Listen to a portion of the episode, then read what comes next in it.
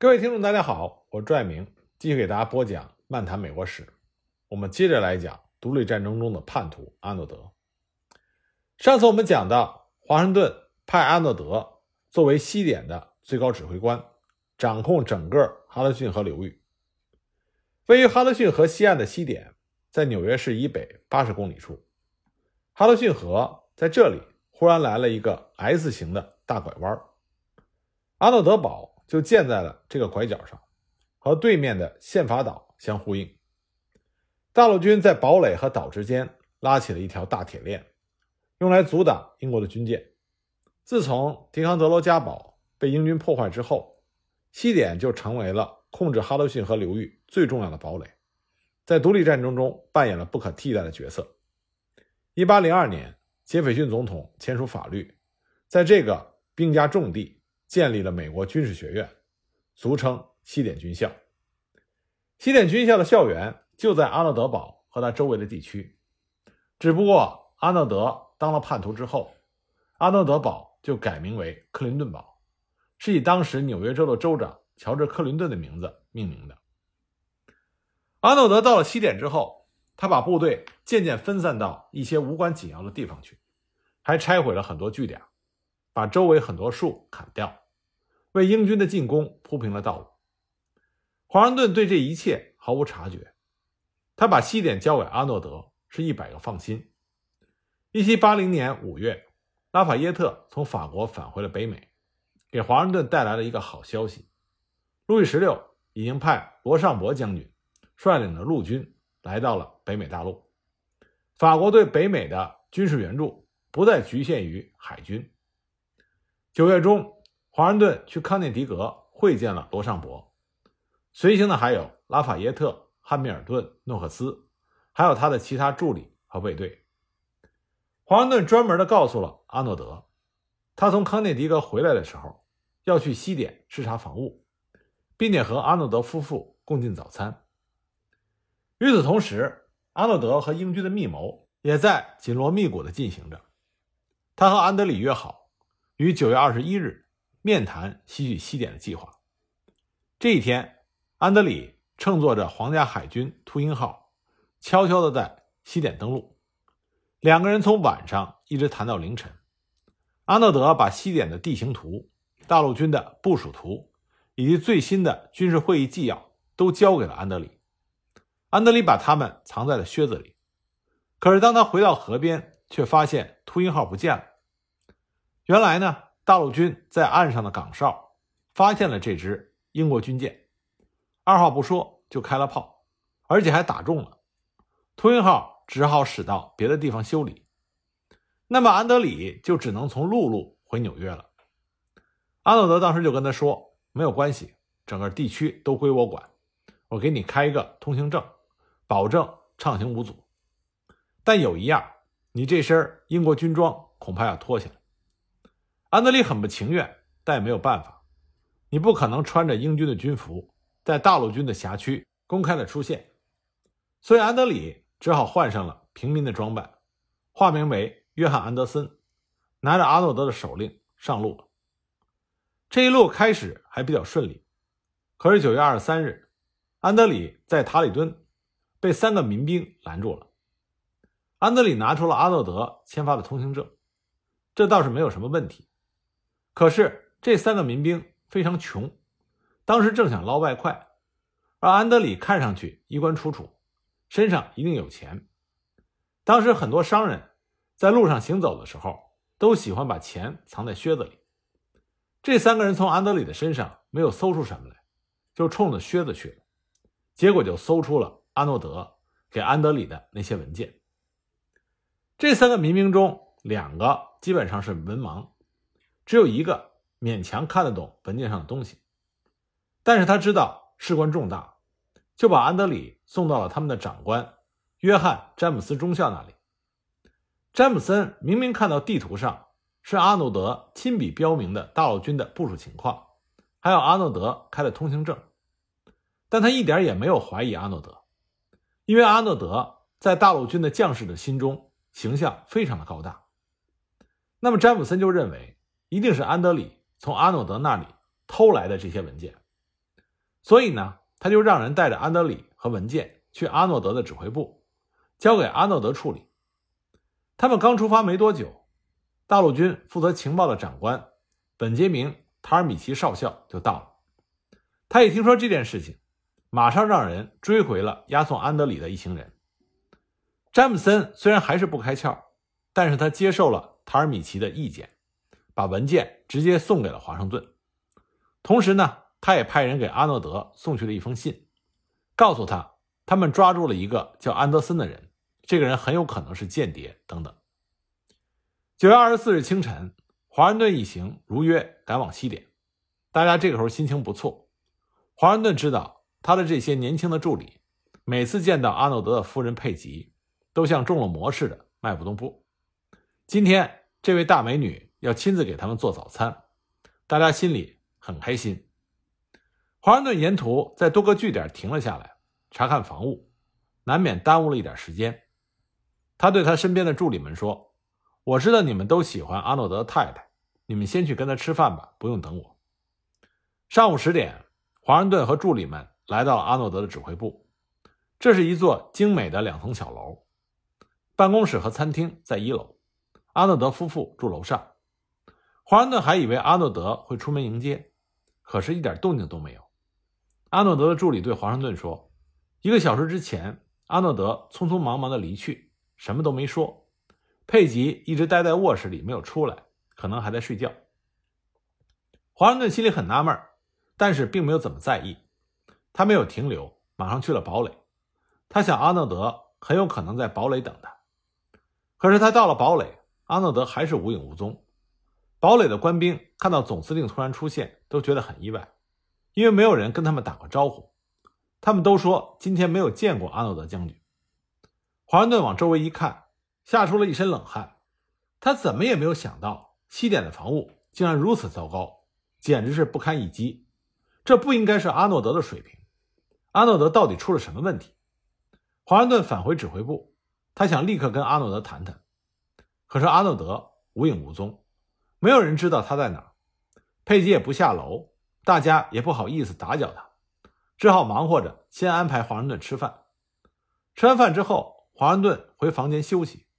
这个时候，汉密尔顿拿着一摞纸走进来，这正是刚刚从安德里身上搜出的那些文件，还有塔尔米奇附上的一封信。汉密尔顿把东西交给华盛顿之后，出去跟拉法耶特说了一会儿话。两个年轻人回到华盛顿的房间，却发现华盛顿失魂落魄地坐在那儿。他们俩吓坏了，赶紧问怎么回事。华盛顿调整了一下情绪，平静地说：“阿诺德背叛了我们，我们还能相信谁呢？”那么阿诺德跑哪儿去了呢？原来二十四日早晨，就在华盛顿到西点前的一个小时。阿诺德正跟两个助理喝着咖啡，说着要和华盛顿吃早餐的事情。有人进来，递给了阿诺德一张纸条，这正是詹姆森派人送来的关于抓住安德里的信。阿诺德一看大事不好，立刻上楼与佩吉匆匆道别，然后出门上马，绝尘而去。两个助理看得莫名其妙，又不好说什么。阿诺德来到安德里下船的河边，看到秃鹰号已经修好回来了。他们准备接安德里，结果安德里没有接到，把阿诺德接走了。华盛顿一看那份绝密的军事会议纪要，就明白了阿诺德的背叛行为，因为别人根本拿不到这份文件。他很快从伤心和痛苦中清醒过来，让哈密尔顿领人沿河搜寻阿诺德，只要看见立刻逮捕。可惜太晚了，秃鹰号已经行驶在回纽约的途中。华盛顿让格林将军火速赶来接手西点的防务，命令各军团进入到战备状态。就在这个时候，有人进来说：“阿诺德太太疯了。”华盛顿走进佩吉的房间，只见佩吉披头散发，在床上哭天抢地。他大声地喊着：“我看到将军走了，你们把他抓走了。”又把不到一岁的儿子紧紧抱在怀里，指着一个助理说：“你杀死了我的孩子。”接着又说：“我要见华盛顿将军。”可是，当华盛顿真的坐在床边想安慰他的时候，他又歇斯底里的喊：“你不是华盛顿将军，你是他们的同谋，你也想杀死我的孩子。”华盛顿见到这个情形，确信佩吉因为突然的变故而得了失心疯。他退出佩吉的房间，吩咐人好好照看他。当天，华盛顿和助理们就在阿诺德的指挥部过了夜。第二天一早，佩吉的病奇迹般的好了。他伤心地对华盛顿说：“他怎么也没有想到阿诺德会走这一步，他感到很内疚。”拉法耶特和汉密尔顿也在场，他们心中就产生了怜香惜玉之情。华盛顿认识佩吉不是一天两天了，算是看着他长大的。他毫不怀疑他的无辜，所以他就问：“你现在想去纽约与丈夫团聚呢，还是回到费城你父亲那里？”所以说，独立战争，英美双方很多的将领都非常的绅士，哪怕阿诺德已经叛变了，华盛顿仍然是想着把他的老婆送去与他团聚。佩吉回答说：“他想回费城。”华盛顿亲自签发了通行证。让沿途各关卡务必要保护好佩吉的安全。拉法耶特和汉密尔顿也非常细心地为佩吉安排了行程。其实所有人都被佩吉耍了，他一点也没有疯，更谈不上无辜。这件事情从头到尾他都参与其中，帮着传递信件。正是他鼓励阿诺德效忠英国王室的，因为他本来就出身于一个保王党人的家庭。阿诺德离开之后。佩吉一直在琢磨怎么脱身，所以他精心设计了这么一场戏。可是华盛顿就吃这一套，他和拉法耶特、汉密尔顿都是典型的绅士，他们认为女人只会在家相夫教子，别说他们没有做坏事的心，就是有这个心也没有这个能力。可实际上，佩吉把他们三个人耍得团团转。佩吉回到费城之后，很快就去英军的军营与阿诺德团聚了。后来，佩吉得意洋洋地把这段故事得意洋洋地讲给了她的闺蜜听，而她这位闺蜜最终嫁给了另外一个大名鼎鼎的人物——美国第三位副总统阿伦·博尔。博尔也曾经阴谋叛国，事发被捕之后，时任总统的杰斐逊一心想置他于死地，不惜押上了所有的政治资本，最后也没能成功，倒是非常生动的向新生的美国人民。演绎了一段什么叫做司法独立。那我们再回来说华盛顿。华盛顿接下来要处理的就是安德里的事情。安德里这时候已经承认了他是英国军官，并且把他和阿诺德的密谋和盘托出。华盛顿让人把他送到了大陆军的总部，暂时关在一个旧酒吧里。安德里的案子被送上由大陆军高级军官组成的军事法庭，格林将军任主席，其他成员有斯特林、圣克莱尔。拉法耶特、斯图本、诺克斯等十几位将军，在从塔里敦到总部踏潘的路上，安德里问押送自己的塔尔米奇：“华盛顿将会如何的处置他？”塔尔米奇说：“你恐怕将与内森·黑尔的命运相同。”塔尔米奇曾经是黑尔在耶鲁的同学。四年前纽约之战打响的时候，二十一岁的黑尔是大陆军的上尉军官，他自告奋勇。在城中打探英军的军情，结果被发现。何塞将军以间谍罪把黑尔送上了绞刑架，这是对间谍最通常的惩罚。黑尔当时从容赴死，留下了那句名言：“我唯一的遗憾就是只能为我的国家奉献一次生命。”现在安德里也许要步黑尔的后尘。三十岁的安德里出身于一个富裕的商人家庭，他的父亲是瑞士人。母亲是法国人，从小就受到了良好教育。二十岁的时候参加英军，因为军功一步一步的升为少校。他是克林顿将军帐前的助理，后来担任英军最高情报长官。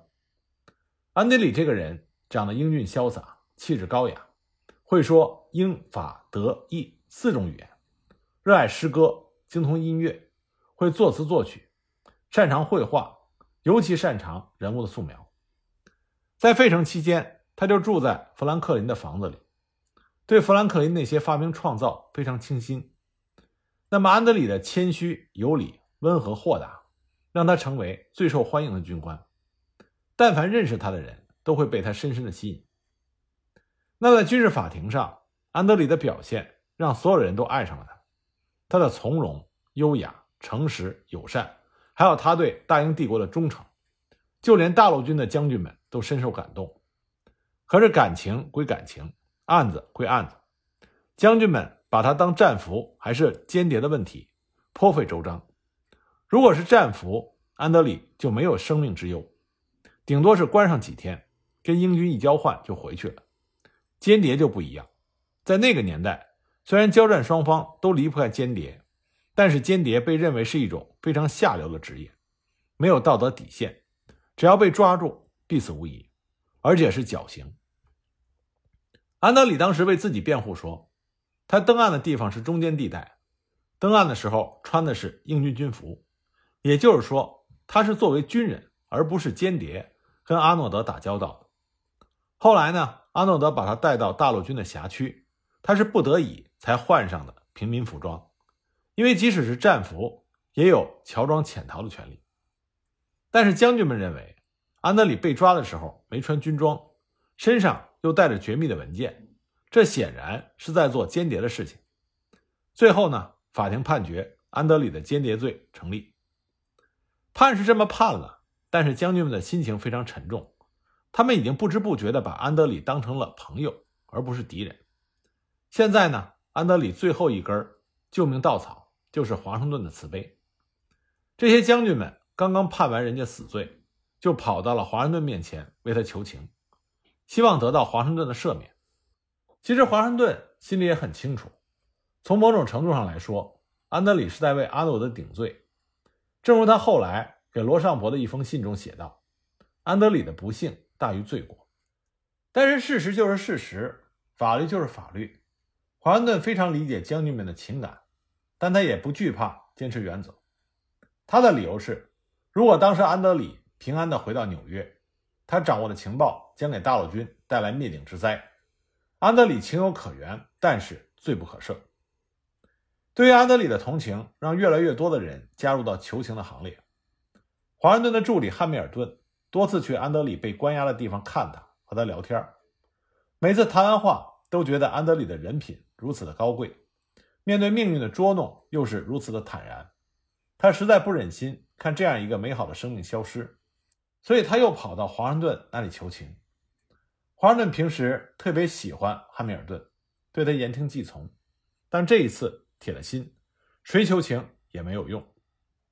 英军总司令克林顿做了他能做的一切，通过公开的渠道和秘密渠道向华盛顿喊话，希望华盛顿以一颗怜悯的心，看在安德里的母亲和姐妹的份上，赦免安德里的死罪。在华盛顿的默许之下。汉密尔顿化名给克林顿写了一封信，意思是想保安德里的命，那么就拿阿诺德来换。克林顿深爱着安德里，也很讨厌阿诺德，但他像华盛顿一样，并不惧怕坚持原则。他坚守着对阿诺德的承诺，拒绝交换。接着呢，华盛顿收到了一封最不可思议的求情信，这封信是来自于阿诺德本人。阿诺德说：“这件事都是我的责任，请不要惩罚安德里。”他还威胁说：“如果华盛顿一意孤行，英军将采取报复措施，包括处死被俘的大陆军军官。”阿诺德信实际上是在华盛顿的伤口上撒盐，他不仅没有能够帮到安德里，反而让安德里死定了。十月二日，安德里走向了刑场。此前，他给华盛顿写了一封信。希望能像一个战士那样被枪决，而不是被吊死。华盛顿并没有回信。临行的前夜，安德里画了一张自画像，算是留在这个世上最后的一丝痕迹。然后他在众目睽睽之下走向了绞刑架。他的从容和镇定让人肃然起敬。走过那些将军面前的时候，他还点头微笑，将军们也都向他还礼。在绞刑架上站好之后。安德里自己动手把绳子在脖子上套牢，然后拿出一条手绢蒙上自己的眼睛。